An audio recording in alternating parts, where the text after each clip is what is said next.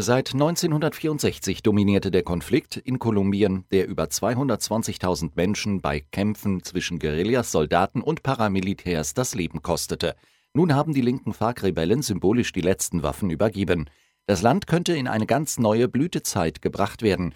Vertreter der Vereinten Nationen übernahmen die letzten zwei Container mit Waffen und Sprengstoff.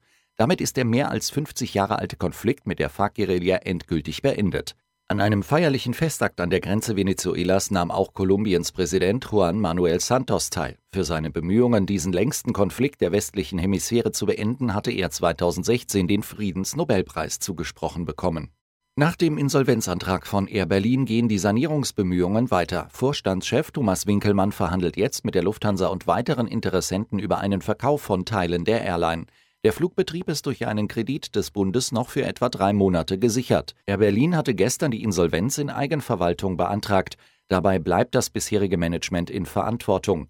Hintergrund der Insolvenz ist nach Unternehmensangaben, dass der Großaktionär Etihad kein weiteres Geld in die defizitäre Fluggesellschaft stecken will.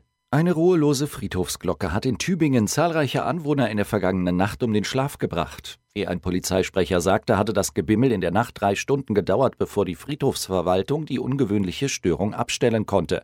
Die Polizei konnte nichts ausrichten, da die Kapelle mit der Glocke verschlossen war. Schließlich schaltete ein Verantwortlicher die Glocke per Fernbedienung ab. Ursache war vermutlich ein Garagentoröffner. Er hatte ein Signal auf der gleichen Frequenz wie die Fernbedienung der Glocke gesendet und damit das Gebimmel aktiviert. Das System soll nun geprüft werden, damit eine solche Panne nicht erneut passiert.